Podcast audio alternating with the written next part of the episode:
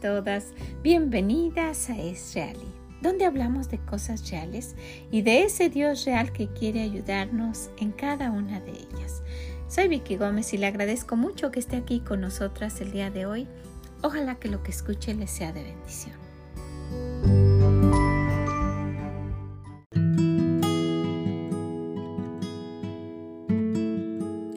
¿Cómo está? Bienvenida. Qué bueno que nos acompaña. Gracias por estar aquí.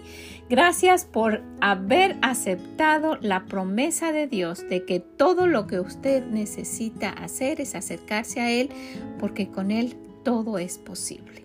Hágalo. Si no ha hecho eso, hágalo. Es una gran bendición tener a Dios porque la vida se vive igual que los que no lo conocen solo que nosotros tenemos la bendición de contar con la ayuda, el apoyo incondicional de Él para cualquier problema que estemos pasando.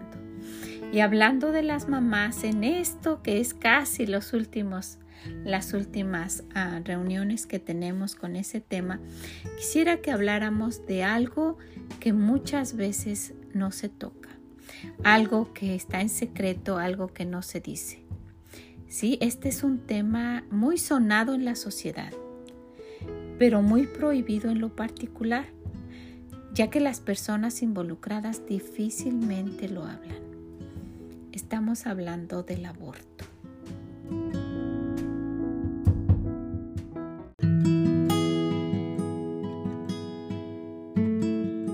Y quisiera que, habláramos uh, qué es lo que pasa con aquellas mamás que se han quedado solo con el recuerdo de que delante de Dios eran madres y ellas decidieron no aceptar ese privilegio. Por eso les llamamos mamás de, de cualquier manera, porque delante de Dios lo eran. Y, y, se puede engañar a la sociedad y puede uno lucir diferente, pero ¿qué dice Dios? ¿Cómo nos ha visto Él, verdad? ¿Qué es lo que ve nuestro corazón? Es muy probable que puedan escudarse en el hecho de no haber conocido a Dios o no saber qué es lo que piensa el Señor al respecto. Quisiera que viéramos algunas de las de los pensamientos del Señor y que si, si usted ha, estado en esta situación, no queremos ah, abrir ese, esa cicatriz pero sí queremos ah, alertar a aquellas mujeres que probablemente en este momento están tomando esa decisión. Están pensando en recurrir a esto que la sociedad ha dicho que es aceptado, pero queremos ver qué es lo que dice Dios, ¿verdad? En el Salmo 100, versículo 3 dice, reconoced que Jehová es Dios él nos hizo y no nosotras a no nosotros a nosotros mismos. Pueblo suyo somos y ovejas de su prado. Él nos hizo. Él nos conoce, Él sabe cómo es ese bebé que puede estar en este momento en su vientre. En Éxodo 20:13 el Señor ordena no matar dice no matarás. Y esto, el aborto, es eso, es un asesinato. En segunda de Samuel 2.6 dice Jehová mata y él da vida. Él hace descender al Seol y hace subir. Él es el único que da la vida y es el único que la puede quitar. En el Salmo 139, 13 dice, porque tú formaste mis entrañas, tú me hiciste en el vientre de mi madre. En el Salmo 22, 10 dice, en el versículo 10 dice, desde el vientre de mi madre, tú eres mi Dios. Nos conoce desde que somos apenas una, una creación, cuando todavía no tenemos nada formado. Allá en Isaías 49, 5 nos dice, ahora pues dice Jehová, el que me formó desde el vientre para ser su siervo, para hacer volver a él a Jacob y para congregar a Israel. Porque estimado seré en los ojos de Jehová, y el Dios mío será mi fuerza. En Jeremías 1:5 Antes que te formases en el vientre te conocí, y antes que nacieses te santifiqué te di por profeta a las naciones. Estas son palabras de Dios, lo que Dios dice a sus hijos. Solamente nos toca repetir y usted usted es la que toma las decisiones, ¿verdad? En Isaías 49.1 dice, oídme costas y escuchad pueblos lejanos. Jehová me llamó desde el vientre, desde las entrañas de mi madre tuvo mi nombre en memoria. Dios sabe, ¿verdad? Dios nos conocía desde antes que naciéramos y este es un hecho. Todo mundo puede decir que no es un ser humano que no está vivo porque no ha nacido, en fin, pero Dios nos formó, nos conoce desde antes que, que nosotros naciéramos. Desafortunadamente podemos vernos en el caso de que hijas de Dios estén contemplando este tan doloroso proceso, de verdad, porque no solo por el hecho del dolor físico para ellas, pero más aún para esas pequeñas criaturas que esa, e, e, es destrozada, esas criaturitas son destrozadas, son quemadas o son mutiladas en el lugar que ellas deberían pensar que sería el lugar más seguro de todo el mundo, ¿verdad? El vientre de sus madres. Entonces todos los versículos anteriores nos muestran que Dios es el dueño absoluto de la vida y que Él decide el momento de terminarla. Él es el único que puede decir cuándo se termina. Ahora, aunado a esto, es necesario saber qué es lo que sucede en la mente y el corazón de esas mujeres que han tomado esa decisión. Miren, yo encontré algo que, es muy interesante. Fue publicado por una página que se llama Fundación Red Madre. Y luego abajo dice, nunca estarás sola. Estuve investigando y fue muy interesante lo que encontré en este. Usted puede ir a investigar. Inclusive en, en, este desplegado están los nombres de, los, de las personas que hicieron las entrevistas, en qué, en qué libros se publicaron, en qué año. Y yo quité muchas de esas cosas porque si usted quiere, aquí está el nombre.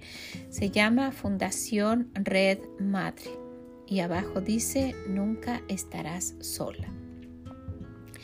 Y habla específicamente de este tema. Dice, es muy extenso este desplegado del boletín y cuenta además con los nombres de las personas que dan estos datos. Y, todo esto lo vuelvo a recalcar por si usted quiere ir y consultarlo.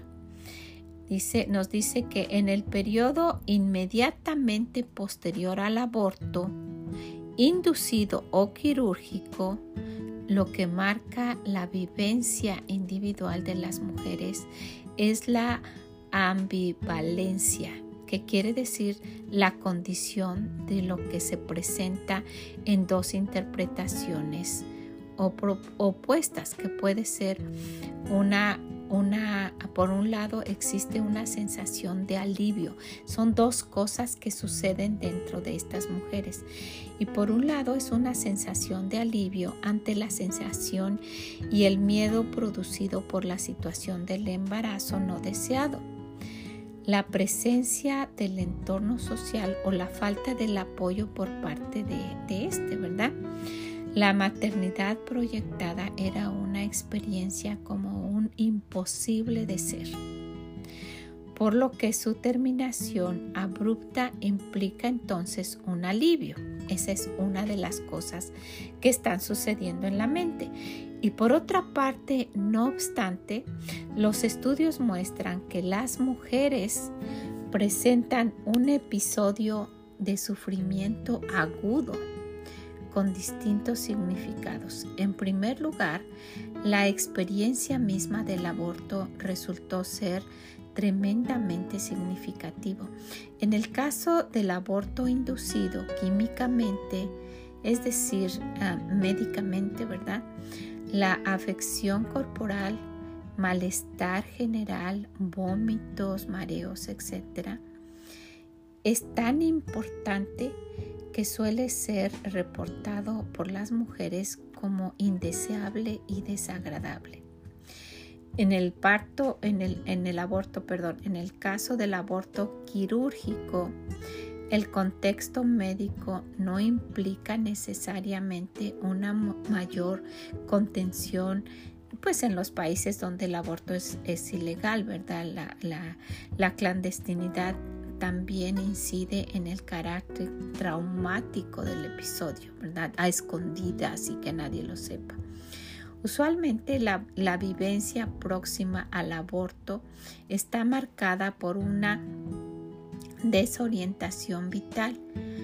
Cuando lo hice, después entre una cuando lo hice, después entré en una depresión máxima, ultra negativa, o sea, un descontrol, no sabía qué hacer. Estaba en un caso mental brígido, quiere decir peligroso, y me dediqué a pasarla bien, a consumir drogas, a todo, a hacer vida, a sentir algo que, me remeciera, dice, y me dijera, estoy, estoy aquí. Esto lo dijo, todo esto lo dijo una mujer chilena de 25 años que dio su testimonio. No sabía qué hacer. Se recluyó en las drogas, en hacer cosas que la hicieran que, que estaba viva todavía, ¿verdad? También se reportan dudas e incertidumbres respecto a las posibilidades de futura maternidad y ansiedad ante un posible daño en la fertilidad. No obstante, la constelación emocional que más se reitera en los estudios son las sensaciones de tristeza, pena y culpabilidad son minoritarias, son casi nulas los estudios que se han podido entrevistar a mujeres que hayan tenido una experiencia de aborto libre de sentimientos negativos. Casi no existe.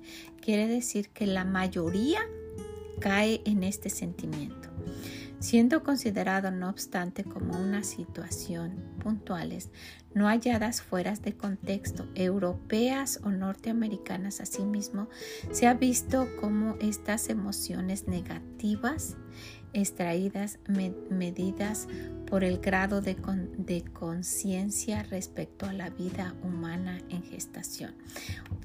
Caen en, un remordimiento porque era una vida, porque eh, eh, era eh, pues en contra del respeto humano a la vida.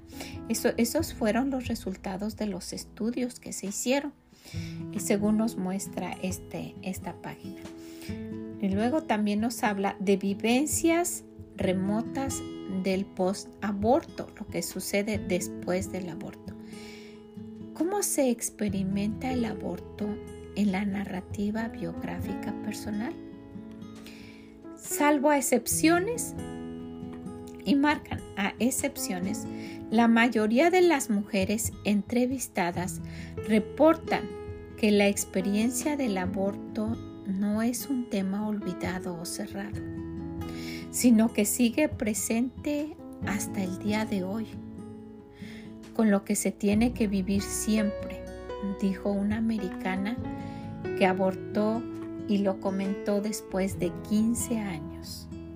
Se experimenta una dificultad en integrar algunos autores califican esta presencia constante del aborto como intromisiones de pensamientos e incluso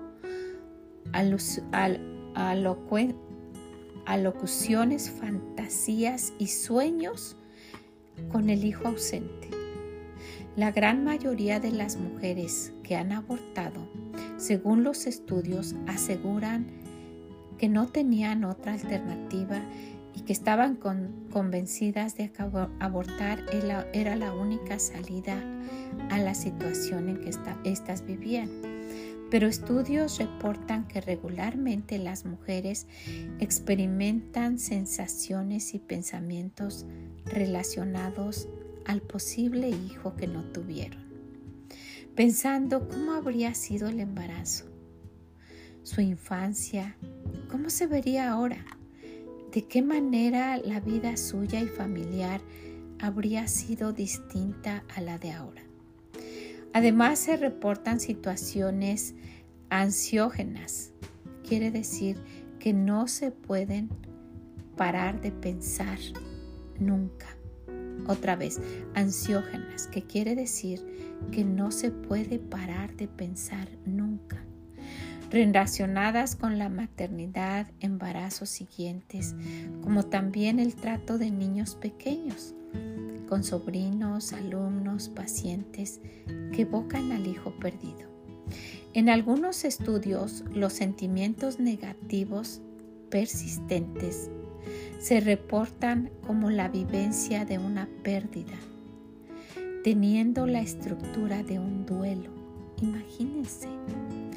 Reconciliación negativa y reventón emocional años después.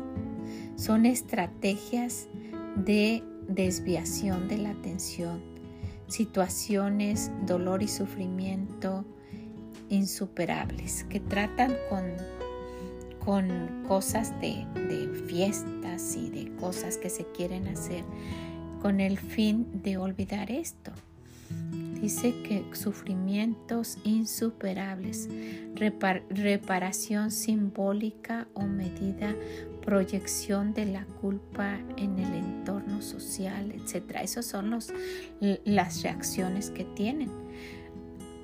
Para prácticamente todas las mujeres estudiadas, el aborto realizado constituye un secreto íntimo, un dolor profundo que no puede ser abiertamente liberado y compartido, tanto por la vergüenza como por el estigma, quiere decir el rechazo, a la reprobación que existiría sobre este tipo de actos o ilegalidad en algunos países.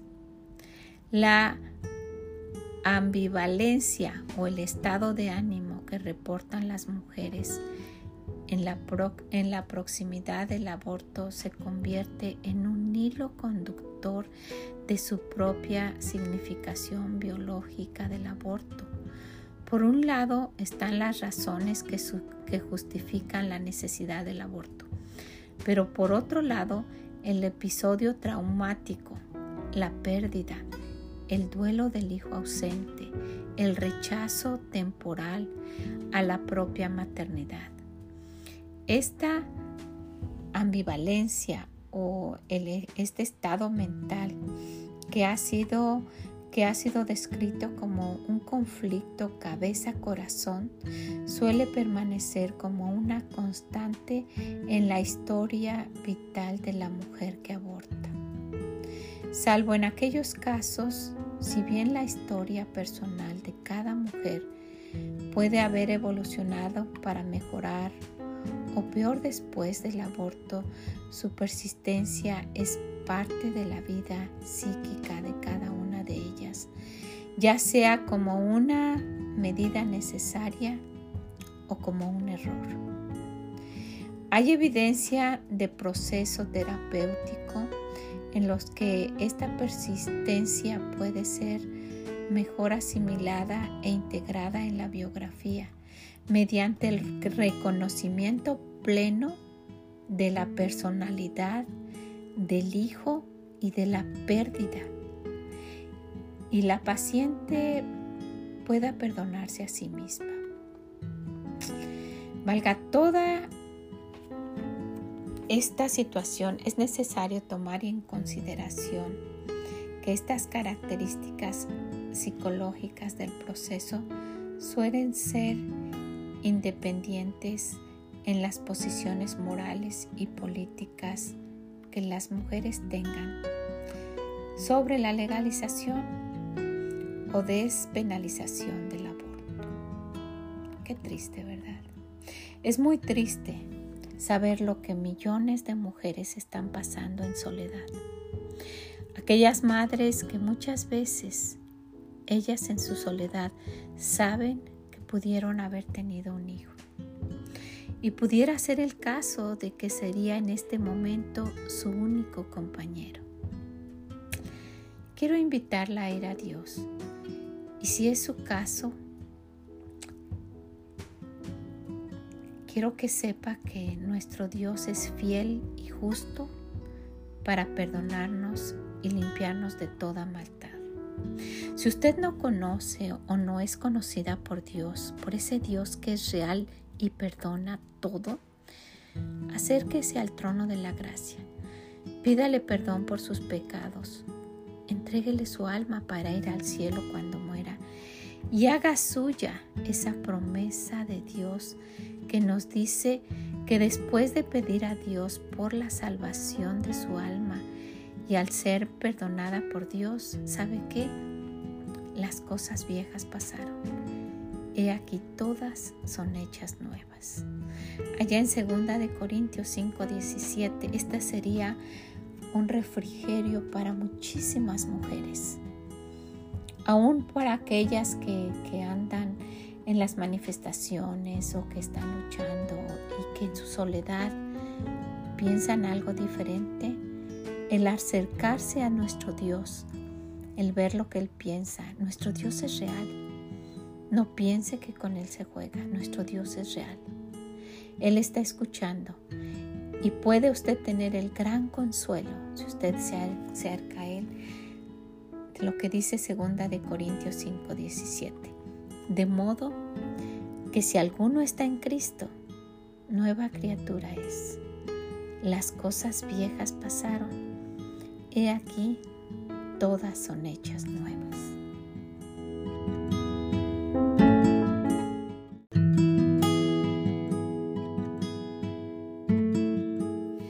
Muchas veces la sociedad y, los prejuicios y, nuestros errores, nuestra inmadurez y lo que usted quiera poner, nos hacen hacer cosas de las cuales nos pudiéramos arrepentir.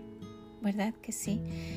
Yo no conozco la situación, no sé, a mí me impactó lo que lo que las mujeres pueden estar sintiendo después. Usted las puede ver que ya hicieron esto y viven su vida como nada, pero solo de pensar lo que solo ellas están sufriendo en su soledad es para que nos haga reflexionar y que pues esto nos pueda hacer pensar que hijas de Dios que conocen lo que Dios dice, conocen lo que lo que él ha estipulado puedan estar teniendo esto en su mente puedan estar considerando esto. Yo quisiera que lo piensen, que vaya, que investigue, que vea inclusive estos documentales, esto que, que han investigado, personas que se han dedicado seriamente a eso y que, que han mostrado que en estudios grandes, de, no de una o dos mujeres grandes, de que llevan un sentido de culpa por toda la vida, para que no se vaya usted a arrepentir. Es muy triste escuchar lo que ellas dicen es muy doloroso pensar que toda su vida están con eso en su mente y que piensan que no hay solución. Si usted por alguna razón que no, no mencionamos o por lo que haya sido, usted pasó por eso, vaya con Dios. Tenemos a un Dios real que quiere ayudarla, es real y quiere ayudarla. Y siempre lo hemos dicho, en cualquier situación. Si usted ya ha vivido años con esto en su mente, vaya con Dios. Si usted no sabe realmente que su alma va a ir al cielo, reconcíliese con Dios, como habíamos dicho. Dígale que usted no sabía. Hable sinceramente con Él, exprésele su caso, dígale. Él tiene misericordia. Él perdona todos los pecados. Él la ama. La ama así como es usted. Y después puede hacer suyo ese versículo. Ahora que usted está en Cristo, nueva criatura es. Las cosas viejas pasaron. He aquí todas son hechas nuevas. Ya no lleve eso en su corazón y en su mente. Aléjese de eso. Entréguele todas sus cargas al Señor. Él puede llevarlas, lo que usted ha cargado por tantos años. Debe ser un dolor muy grande. Es algo que uno no puede entender, debe ser algo, un sufrimiento. Dice ahí que se lleva toda la vida, imagínese. Entonces, no hay nadie que le pueda ayudar con esto, no hay nadie que pueda entender. Y más aún si, si por la gracia de Dios nosotros no lo hicimos y no sabemos, nadie la puede entender. Pero hay un Dios en el cielo que escucha, que perdona y que entiende todo, todo lo que usted pueda decirle. Así es que pues yo, yo la invito a que se acerque a Dios. Si fue su caso, que le pida perdón, que Él lleve su carga, que usted se libere de eso. Y si usted está considerando hacerlo, yo la invito a que vaya con Dios, que se acerque en el caso que usted esté, en la situación en que usted se encuentra, que piense que nadie la puede ayudar. Mi Dios es experto en lo imposible. Y como nosotras decimos, con Él, con la ayuda de Dios, todo es posible, para que no se vaya a arrepentir, para que no sea que esté sufriendo como estas mujeres que mencionamos. Vaya con Él, pida la ayuda de Él, dígale que usted se siente sola, pero con Él no va a ser así. Pídale que le dirija, que le diga qué es lo que debe hacer. Dios es real, es real y quiere ayudarla. Es una persona real, no es ficticio. Pídale su ayuda. Si, si, usted es una jovencita que no sabe qué hacer, que no puede enfrentar a sus padres, que está sola, que fue engañada, no sé, no sé, son millones las situaciones que pueden estar en este, en este tema. Pero vea qué dice Dios. Dios da la vida y es el único que la puede quitar. Y Él está para ayudarla en cualquiera que sea la situación. ¿Qué le parece? Ojalá que lo quiera hacer. Ojalá que quiera refugiarse en ese Dios que es el Dios cuando usted piensa que no hay solución y que esto es imposible, que para su problema no hay solución. Mi Dios es el Dios de lo imposible. Con Él todo es posible y usted va a decir que lo puede. Todo lo puede en Cristo que la fortalece.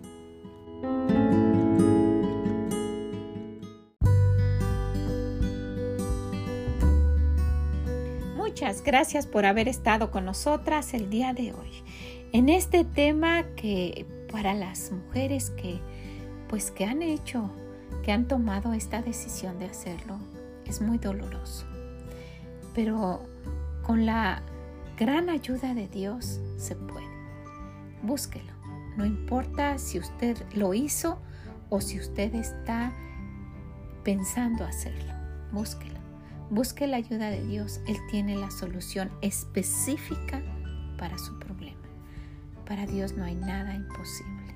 Nada aún lo que usted piensa que es imposible. No hay nada imposible. Si usted conoce a alguien que piensa que está en esta situación, ojalá lo quiera compartir. Que usted sea un instrumento de Dios para ayudar a cambiar la vida de esa mujer que está sufriendo. También si puede, déjenos aquí sus comentarios, son de gran bendición. Que el Señor le bendiga grande, grandemente. De verdad que le ayude, que le bendiga y nos escuchamos en la próxima. Bye bye.